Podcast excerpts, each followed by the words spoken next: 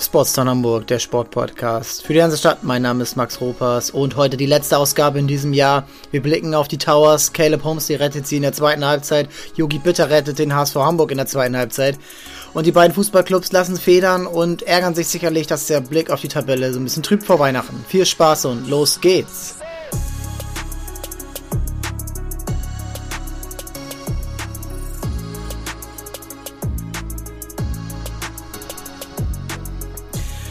Ja, und damit geht's los. Herzlich willkommen und ähm, ja, schon mal frohe Weihnachten an dieser Stelle an euch und die schöne Vorweihnachtszeit. Es ist ein krasses, äh, ein krasses Wochenende gewesen. Ähm, Samstagabend war natürlich der Hauptpunkt äh, dafür. Ähm, drei Spiele gleichzeitig. Der HSV zu Hause gegen Schalke 1 zu 1.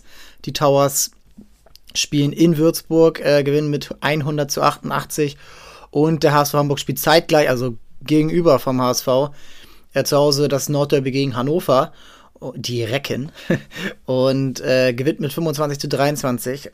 Ähm, und ähm, ja, es war alles zeitgleich und damit sind wir schon beim ersten kleinen Problem. Es ist alles zeitgleich gewesen. Welcher Hamburger Sportfan, so wie ich es einer bin, äh, oder wie, vielleicht auch, es sind natürlich noch nicht so viele, aber ähm, welcher Hamburger Sportfan, äh, ja, kann dann überhaupt am Wochenende zwei Spiele schauen. Und ähm, da so ein bisschen Weitsicht. Natürlich liegt das, äh, das entscheidet nicht eine Person alleine und das entscheiden auch meistens nicht die Vereine äh, selbst, aber mit ein bisschen Lobbyarbeit, mit ein bisschen Weitsicht zu sagen, okay, dass der HSV dort spielt am Wochenende 20.30 Uhr ist der Anstoß, die Anstoßzeit der zweiten Liga.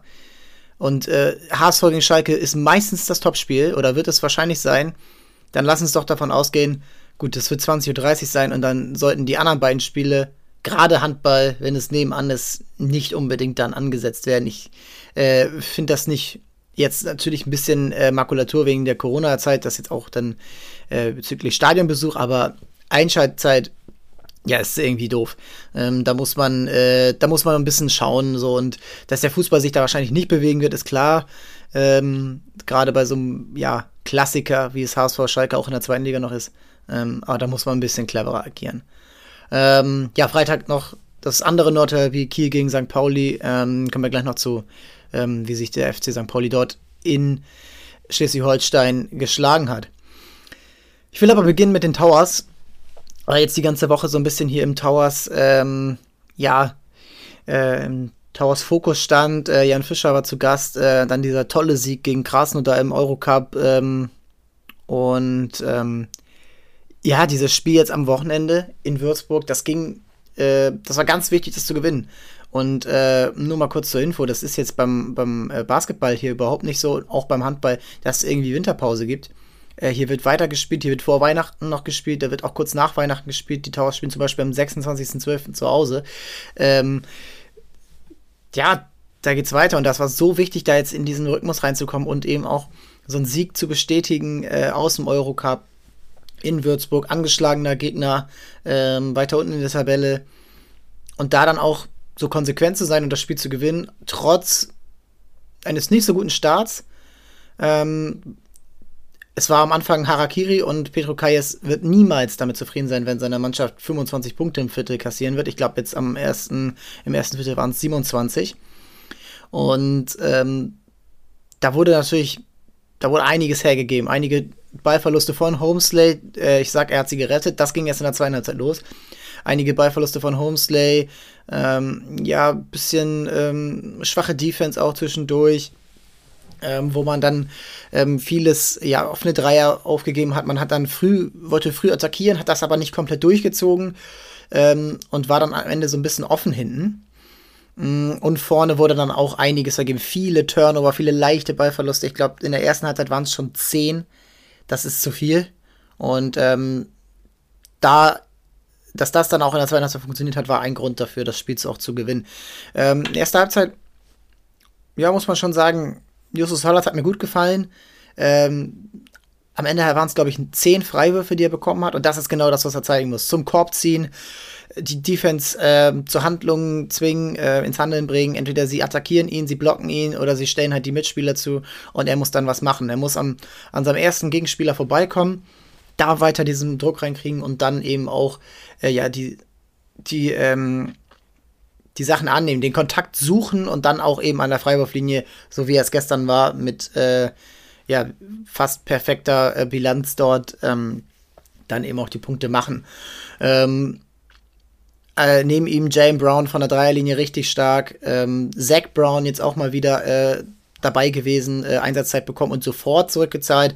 Es lief nicht so richtig, er kam rein, seine ersten beiden Dreier waren drin und das war natürlich ein ganz wichtiges Zeichen für Petro Kais, dass er dann auch auf ihn setzen kann. Caleb Holmes, wie schon gesagt, ähm, schwer reingekommen, zwei Ballverluste innerhalb von 20 Sekunden, äh, aus denen dann auch Punkte resultiert sind und äh, Würzburg war da schon aktiv äh, und hat ihn dann auch unter Druck gesetzt und ähm, ja, ansonsten war es so ein bisschen, ah, wie erkläre ich das, so ein bisschen konfus alles, ähm, blöde Fouls zwischendurch, ähm, viel, ja, ein bisschen Scheibenschießen auch dabei und ähm, die Towers waren einfach nicht richtig drin, obwohl sie eben offensiv gepunktet haben, was natürlich dann auch immer für sie äh, wichtig ist, ähm, da offensiv zumindest ansatzweise el elitär zu sein. Und da hängt natürlich viel an Mike Kotzer, der Center, der ja eigentlich alles er ist der Go-To-Guy. Also wenn es irgendwie, natürlich gibt es die Guards äh, wie Holmes, wie Brown, ähm, die was regeln können. Ray McCallum soll ja auch jemand sein, der da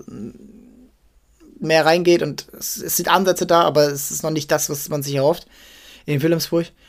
Und Kotzer ist halt der Mann, der es meistens dann durch seine individuelle Klasse richtet. Und wenn man in die zweite Halbzeit guckt, das war dann das, ähm, was richtig, richtig Spaß gemacht hat. Mike Kotzer, überragendes Abrollen, überragende, ja, Übersicht auch, äh, defensiv sowieso stark mit 10 Rebounds am Ende, äh, ein, zwei Blocks, ein, zwei Steals, ähm, da immer wieder auf, äh, auf der Höhe gewesen, ähm, auch immer wieder unterstützt ähm, beim Doppeln und dann aber auch wieder zurückgewichen, dass der Korb nicht offen geht, das ist schon richtig stark gemacht. Und Caleb Homesley, ja, der hat im dritten Viertel vor allen Dingen, ich glaube, 14 Punkte, mh, hm, da alles wegge äh, weggeschossen, schwere Würfe getroffen, schwere Dreier, ähm, wichtige Dreier am Ende der Shot Clock, die dann ja eben dann auch dann äh, für diesen Run gesorgt haben, der dann dafür dann eben gesorgt. Das war da so ein, es war ein Run innerhalb des dritten Viertels. Am Ende des dritten Viertels war es dann gar nicht mehr so deutlich, aber ähm, dieser erste Run, das war das war schon stark und da war dann so eine richtige richtiges Teamfeeling dabei. Äh, Max Leo hatte viele gute Aktionen äh, Idee ging zwischendurch, wenn Kotz auf der Bank war, auch immer wichtig, ähm, zeigt viel mehr ähm, Potenzial, also äh, das Potenzial ist sowieso da, aber er zeigt viel mehr, ähm, dass er auch jetzt wirklich die Minuten bekommt. Er darf ja auch starten, das ist ja sehr interessant, dass Mike Kotzer der klar bessere Spieler ist und der viel wichtigere Spieler, aber Edegin darf aktuell starten, sorgt da dann auch so ein bisschen für Präsenz unterm Korb und äh, erledigt da seinen Part und äh, das ist ähm, das ist genau das, was die Towers brauchen. Und dieser breite Kader, Seth Henrys gestern äh, auch einen wichtigen Drei mit seiner ja, einzigartigen Wurftechnik, äh, wie so ein Einwurf äh, beim Fußball, den er da macht, äh, auch einen wichtigen gesetzt. Äh, defensiv auch ganz, ganz äh, intelligenter Spieler, der überall genau am richtigen Zeitpunkt unterstützt. Ah, es ist schon stark gewesen. Und dann, wie gesagt, Jane Brown, Homesley, Hollard zwischendurch ähm, mit wichtigen Punkten. Und ähm, ja, da, das war, das hat richtig Spaß gemacht, dann auch ähm, da diese, diese Energie dann auch wieder zu sehen, die dann drei Tage später sofort wieder da ist in Würzburg Geisterspiel, auch wieder ganz komische Atmosphäre, da jetzt wieder so reinzukommen, so gar keine Zuschauer zu haben. Echt so sporthallenmäßig. Das ist schon schade, aber das ähm, darf die Towers natürlich nicht jucken. Und ähm, jetzt vor Weihnachten äh, ist es natürlich dann übertrieben wichtig, da jetzt wieder oben dran zu bleiben und auch in der Tabelle ähm, ja nicht abreißen zu lassen. Also die ganzen Mannschaften von von drei bis äh, bis acht, neun sind alle ungefähr auf einem Level. Towers bei 7 zu 4, das hat genauso Alba Berlin, genauso Ulm, genauso Chemnitz, BG Göttingen mit einem Spiel weniger 7 zu 3, Ludwigsburg mit einem Spiel mehr 7 zu 5, dann Kreuzheim, Bayreuth und Bamberg, die sind so ein bisschen im Mittelfeld und dann wird's halt, äh, dann wird's halt so ein bisschen, geht's ins Negative äh, mit dem MBC, mit den Löwen aus Braunschweig, Heidelberg und dann eben, ja, Würzburg, Gießen, Skylanders und äh, die Oldenburger, äh, die ganz am Ende der Tabelle stehen. Und für die Towers, ganz wichtig, gewesen, dass eben jetzt dieses Spiel zu gewinnen, dieses Stolpersteinspiel würde ich es fast so nennen, ähm, bei Würzburg angeschlagen und sofort wieder da im Spiel ähm, dann ja diese die, diese Resilienz zu zeigen, dieses die Amerikaner sagen Adversity, dieses ja, sie geben nicht auf und es, man kann sich auf jeden verlassen. Das ist wahnsinnig, wahnsinnig interessant. Und ähm, jetzt gehen wir noch einmal kurz, bevor wir weitergehen zum Handball, äh, einmal durch den Spielplan. Und ähm, da geht es jetzt, äh, innerhalb dieser Woche geht es erstmal zum Eurocup und da muss man ähm, ja nach Trento, also nach Italien, am Mittwoch ähm, dort auftreten. Das ist ein wahnsinnig, oh, wahnsinnig schwieriges Spiel natürlich wieder, wie jedes Spiel im Eurocup. Das ist alles wahnsinnig ausgeglichen. Sie waren eigentlich fast immer konkurrenzfähig und äh, man kann den Tabellenführer schlagen. Diese Tabelle ist wahrscheinlich noch nicht ganz aussagekräftig, auch wenn jetzt schon die Hälfte gespielt ist. Wird man da sehen müssen, wie es passiert. Jetzt auch, ähm, egal wo man jetzt auch hinkommt, Corona wird ein Thema sein. Du weißt nicht genau, haben wir alle Spieler dabei? Das, da können jetzt mal Spieler ausfallen. Da ist ganz wichtig, diesen breiten Kader, den sie aktuell haben, einzusetzen. Ein Zach Brown, dass der wieder dabei ist, ein Ray McCallum, dass der nicht abfällt, Seth Henrys, Meissner, äh, alle diese, all diese Spieler, die brauchen ihre Einsatzzeiten und die brauchen dann eben auch das Vertrauen und dann eben auch das Selbstvertrauen dann auf dem Feld, das zu zeigen. Und dann eben, äh, wie eben schon gesagt, äh, an Weihnachten das Spiel. Ähm, da geht es dann äh, gegen Gießen zu Hause. Und ähm, dann ähm, am Sonntag, 2.1. dann gegen Alba Berlin. Also viel krasser kann es dann auch gar nicht starten in 2022 und es wird wahnsinnig spannend zu sehen, sehen zu sein, wie die Mannschaft auch dann wieder in diese Topspiele reingehen wird. Topspiel war es beim Handball am diesem Wochenende nicht.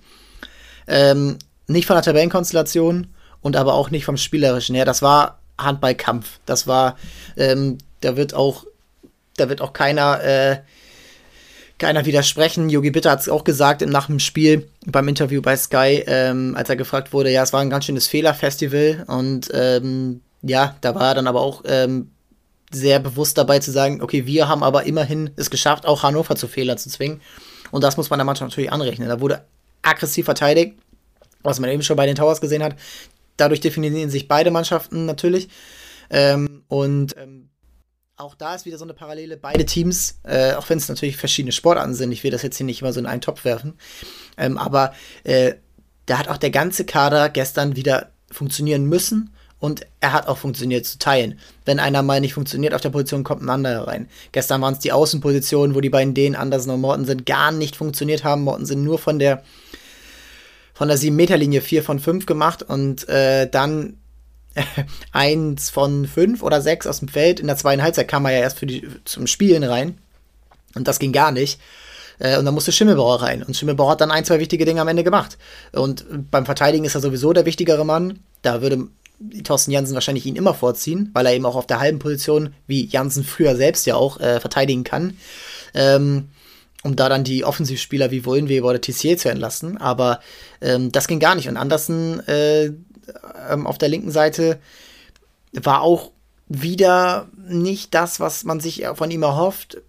Zu, also offen, das waren jetzt wirklich offene Würfe. Gegen Kiel war es so, da waren diese offenen Würfe ja so schmal, das war so ein schlechter Winkel gegen so einen Torhüter wie Landin. Da kann man sagen, okay, drauf geschissen, aber gestern, da müssen mehr, mehr Tore sitzen und dann kommt Thies Bergemann rein bei diesem 7 gegen 6 nach so knapp 40, 42 Minuten wichtige Aktion, weil ganz lange gar nichts passiert ist offensiv. Und Thies Bergemann macht dann halt das Tor. Und insgesamt waren es dann elf Schützen gestern, also elf Spieler, die ein Tor geworfen haben. Ähm, von 25. Also da sieht man genauso, ähm, da war jetzt keiner dabei, der das Spiel dominiert hat offensiv. Äh, Mortensen hat die meisten Tore geworfen, aber vier davon vom 7-Meter-Punkt. Und dann, ja, drei Tore von Spät, äh, zwei davon, Spät ist ja nun mal nicht der, der viele Tore macht, zwei so Rebounds, einen abgefangenen Pass, so wirklich ganz wichtige Dinge in der ersten Halbzeit. Und dann noch eins in der zweiten. Niklas Weller auch drei Tore, hatte auch nicht wirklich sein bestes Spiel, zweimal zwei Minuten an blöden Stellen bekommen, äh, wo er sich auch echt geärgert hat, äh, wahrscheinlich halb über sich selbst, aber halb auch über den Schiedsrichter.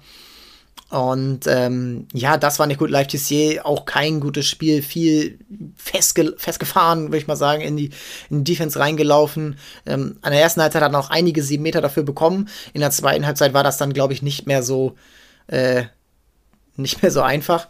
Ähm, das war dann ein bisschen zu billig, würde ich mal sagen. Und äh, ein Wohnweber auch kein äh, perfekten Tag gehabt, dann am Ende dieses wichtige Tor gemacht zum 23 zu 21 äh, bei diesem äh, Freiwurf, wo er abschließen musste, drei Schritte hoch und rein das Ding mit seiner Wurfgewalt.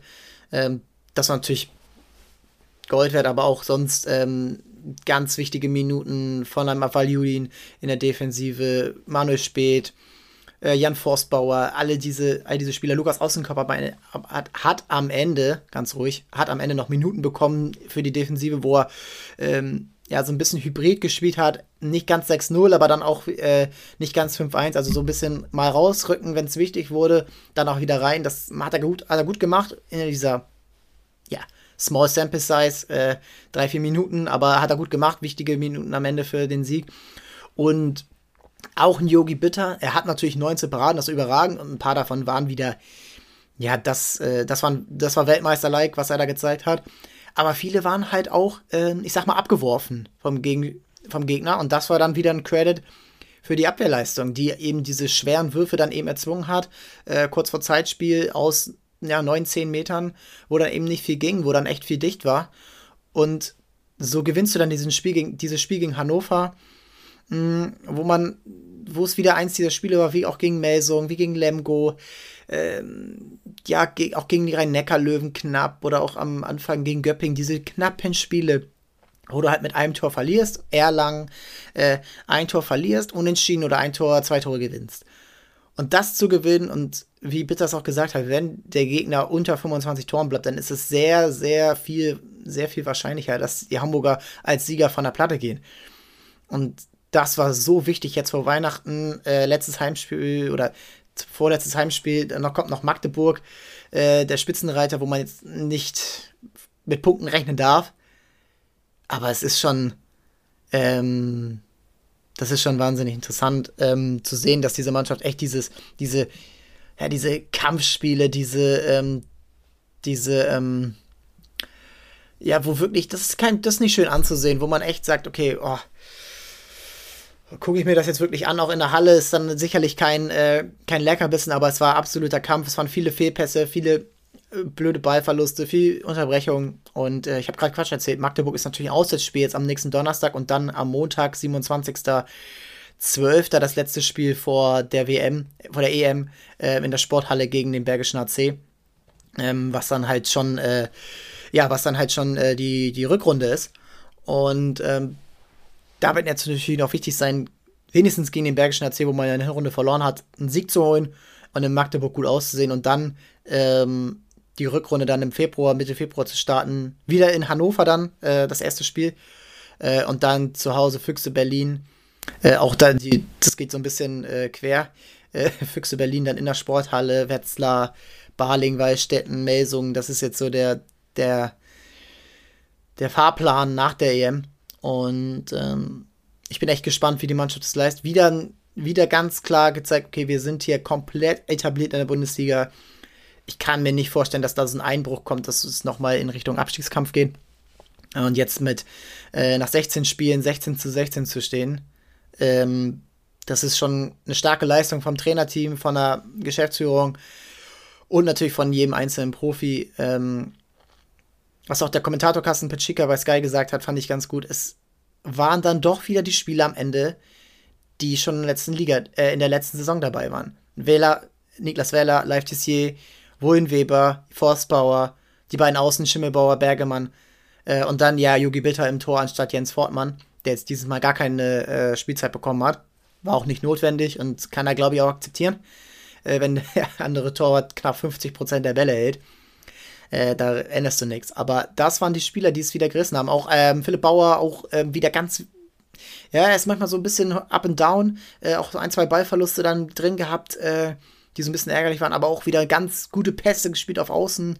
Mortensen, der die dann nicht verwettet hat, aber äh, diese Pässe musst du erstmal spielen, genau im richtigen Moment, genau in den richtigen, ähm, ja, in Fuß würde man im Fußball sagen, genau in den Lauf, sodass er ihn aufnehmen kann und gleich in einer Bewegung dann auch abschließen kann. Das waren auch gute Aktionen.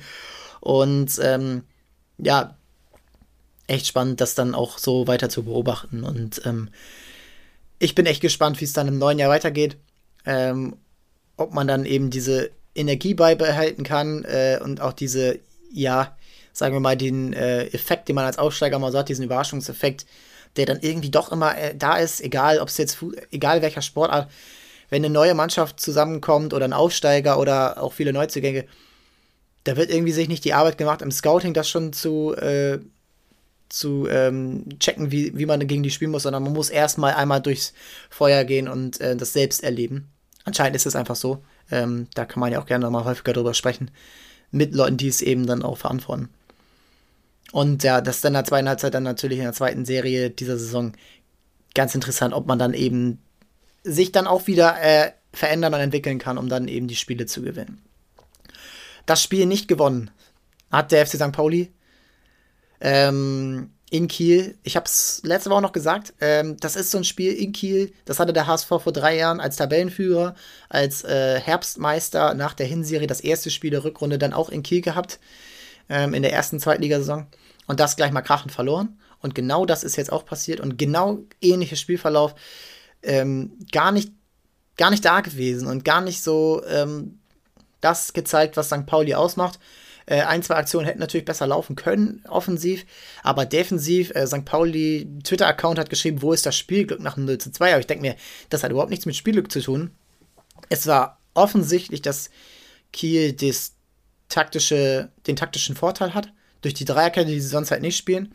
Auf links war Fabian Rehse äh, immer frei und wenn er dann ins 1 gegen 1 gegen äh, Philipp, äh, gegen Zander gegangen ist, das war, ein, äh, das war ein Klassenunterschied. Aber den hat er drei, vier Mal so nass gemacht. Dadurch ist auch das, äh, das erste Tor ist dadurch äh, entstanden. Und äh, es waren so viele Aktionen. Kurz vom 2-0 noch eine Aktion, die auch hätte in einem Tor enden können. Und auch sonst war echt nicht viel zu sehen. Ähm, und ähm, da, mh, hm, da hat man, ähm, ich habe die Trainer noch gelobt dafür, dass sie so gut äh, in der Halbzeit umstellen können oder auch auf äh, schlechte Leistungen während des Spiels umstellen können. Das ist jetzt dieses Mal ähm, nicht wirklich passiert, weil ähm, durch diese Umstellung war klar, okay, Kiel wird das Zentrum zumachen, wo St. Pauli mit der Raute, mit den zwei Stürmern, Burgstaller und äh, Matanovic dieses Mal ähm, natürlich viel spielen wollen. Sie wollen ähm, ja, da dieses, dieses Kurzpassspiel, was sie jetzt auch ausgemacht hat, äh, Irvine Harte natürlich als äh, feiner Fußballer Chiré sowieso, der dann auch vorstößt und dann auch, ja, Abschluss äh, gefährlich ist. Das wollen sie durchziehen und auf den Außenpositionen, Außenverteidigerpositionen unterstützen mit Packer, vor allen Dingen mit Paccarada und eben Zander auf der anderen Seite. Aber Kiel hat es top gemacht. Sie haben natürlich durch diese Fünferkette dann eben den Vorteil gehabt, Rese und auf der anderen Seite, es tut mir leid, ich weiß gerade nicht mehr, wer es war, ähm, äh, früh die Außenverteidiger aus dem Spiel genommen, gerade Paccarada und dann äh, drei Verteidiger gegen zwei Stürmer und dann Luis Holtby davor als Sechser, äh, Porat auch unterstützt, äh, der Ex-HSVer. Ähm, ja, so St. Pauli den Schneid abgezogen. Und was wichtig gewesen wäre, wäre jetzt die Position linker Flügel, rechter Flügel zu besetzen. Ob du es jetzt durch eine um durch andere Spieler oder eine Umstellung machst, ist ja egal. Aber das fand nicht statt. Burgstall hat es dann natürlich gemacht, der weicht natürlich gerne auf die rechte Seite da aus, aber das ist halt auch nicht dann sein Spiel, dann da wirklich. Äh, er braucht dann da diesen Platz, aber wenn er den nicht hat, dann ist er halt äh, eben das, was er ist, nämlich ein Mittelstürmer mit höherer Qualität, aber eben kein Außenstürmer, der eins gegen eins gehen kann, wie es jetzt beim HSV zum Beispiel ein Ali Du wäre oder ein Jatta. Ähm, und da, ja, da ist aber auch das Problem im Kader. Für diese Position hat man nicht so wirklich Spieler. Äh, Aimenido könnte man dort vielleicht noch hinstellen. Äh, man könnte, äh, man könnte es mit Jigawa vers versuchen, aber irgendwie fehlt da irgendwas. Und Ditgen auch ist auch kein Außenstürmer in dem Form, dass er so ein zweiter Stürmer, so diese Carlos Tevez äh, Version von früher, äh, so, der war auch kein Außenstürmer, der war auch immer im Zentrum zu finden, obwohl er schnell und äh, klein und quirlig und ja, bullig war. Ähm, und da, da ist nicht so wirklich was gewesen. Und wenn sich das jetzt einige Clubs abgucken ähm, und dort dann auch eben der St. Pauli so ein bisschen den Zahn ziehen, dann ähm, ja, sehe ich da äh, Probleme dafür, weil diese Raute ähm, Dafür brauchst du so ein bisschen Platz im Zentrum. Und wenn du den zumachst, ohne auf dem Außen was abzugeben, dann hast du natürlich gute Karten dagegen. Und äh, in der Offensive war es dann sehr oft so, dass auf der rechten Seite irgendwas war. Äh, da war der Zweikampf und dann wurde einmal geschaut, okay, in der Mitte äh, über Pichler äh, oder auch über eben über Holtby oder Finn Bartels, äh, natürlich, der als ja, Linien, zwischen den Linienspieler überragend das immer noch macht mit seinen 34 Jahren. Äh, wahnsinnig cleverer Fußballer, feiner Fußballer. Eine Verlagerung links rüber auf Rese und der ist durch und äh, kann was kreieren. Und das, das geht nicht klar. Und da muss St. Pauli schauen, dass das ähm, besser wird. Und wenn es dann halt 3-0 schon zur Pause steht, ähnlich wie in Darmstadt dann vor ein paar Wochen, ja, dann, dann brauchst du auch nicht mehr anschalten. Also dann haben auch die Wechsel nichts mehr gebracht. Ben Natelli dann fürs, fürs Meet. Äh, ja, gut, hat nicht wirklich was gemacht. Äh, Buchmann kam dann rein. Ähm, und das ist dann auch alles äh, Becker. Das ist dann irgendwie, ja, das hat dann einfach auch nicht mehr gefruchtet. Und ähm, schade fand ich, äh, abgesehen vom taktischen Nachteil, dass St. Pauli sich auch dass St. Pauli keinen Mut mehr hatte. Lawrence von hinten immer wieder abgebrochen, Smith immer wieder Rückpass, immer wieder hinten neu aufbauen, immer wieder schnell auf Außen spielen, wo dann, ja, natürlich da hackt dir kein Fan oder kein Journalist danach den Kopf ab, wenn du das immer wieder machst, weil das halt Low Risk, Low Reward ist. Da passiert nicht viel, egal in welcher Hinsicht. Aber es hilft deiner Mannschaft halt nicht weiter. Und wenn du das halt immer spielst aus, ja, aus Angst und weil es halt äh, aus äh, Respekt vom Gegner, weil du eben ins Zentrum nicht spielen kannst, weil da die Bälle verloren gehen, dann wird es halt nichts. Und äh, deswegen ist diese Niederlage völlig verdient. Man ist jetzt nur noch ein Punkt vor Darmstadt. Ähm, hat natürlich jetzt eigentlich keine Auswirkung, weil der zweite ja auch direkt aussteigt, aber die anderen Clubs rücken ran. Nürnberg, Werder Bremen mit äh, jetzt 29 Punkten, HSV und Schalke, beide 30 Punkte, Heidenheim ist auch vorne mit dabei. Das ist eine wahnsinnig enge zweite Liga und ähm, Kiel, selbst Kiel mit 21 Punkten äh, und die meisten haben sie jetzt so in den letzten paar Wochen geholt, die sind auch nicht abzuschreiben und ähm, das darf eigentlich nicht passieren und deswegen bin ich sehr gespannt, wie St. Pauli das jetzt verarbeitet, wie sie jetzt äh, eigentlich beste Voraussetzungen, lange Pause jetzt, erstmal abschalten, Weihnachten, dann wahrscheinlich kurzes Trainingslager und dann erstes Spiel zu Hause gegen Aue, wo man gerne auch mal äh, verlieren kann, gerade weil Aue so ein ekliges Team ist, was immer irgendwie konkurrenzfähig ist. Wenn es nicht ist, machen, muss man sich Sorgen machen und dann passiert eigentlich auch etwas, also Trainerposition oder irgendwelche grundlegenden Umstellung. Und dann, ja, dann musst du schon weiterschauen. Dann geht es äh, schon im Pokal gegen Borussia Dortmund. Äh, Highlightspiel und dann geht es ins Derby, nächstes Highlightspiel. Und da für beide Clubs aus Hamburg ist es wichtig, da jetzt die richtigen Schlüsse zu ziehen aus diesem schwachen Auftritt. Und ähm, ja, besser in 2022 zu starten, als man 2021 aufgehört hat. Kurz zum HSV äh, haben wir jetzt die letzten Wochen viel darüber gesprochen. Ich werde auch noch äh, in einem anderen Podcast zu Gast sein, im Volksparkgeflüster, jetzt kurz vor Weihnachten. Ähm, verlinken wir natürlich und äh, hört euch das gerne an. Da geht es ein bisschen ausführlicher dazu. Jetzt dazu 1 zu 1 ärgerlicher Spielverlauf, frühes 1-0, willst du natürlich mehr draus machen und spätes 1-1 willst du natürlich niemals abgeben und ärgerst dich natürlich dann, äh, wenn es äh, ja dann nicht reicht und du dieses, diesen Big Point dann aus der Hand gibst Sechs-Punkte-Spiel, äh, jetzt ja quasi drei Punkte verloren, weil du zwei selbst verlierst und Schalke einen gewinnt. Aber es war verdient. Schalke hat in der zweiten Halbzeit das Spiel dominiert. Schalke ist spielerisch limitiert.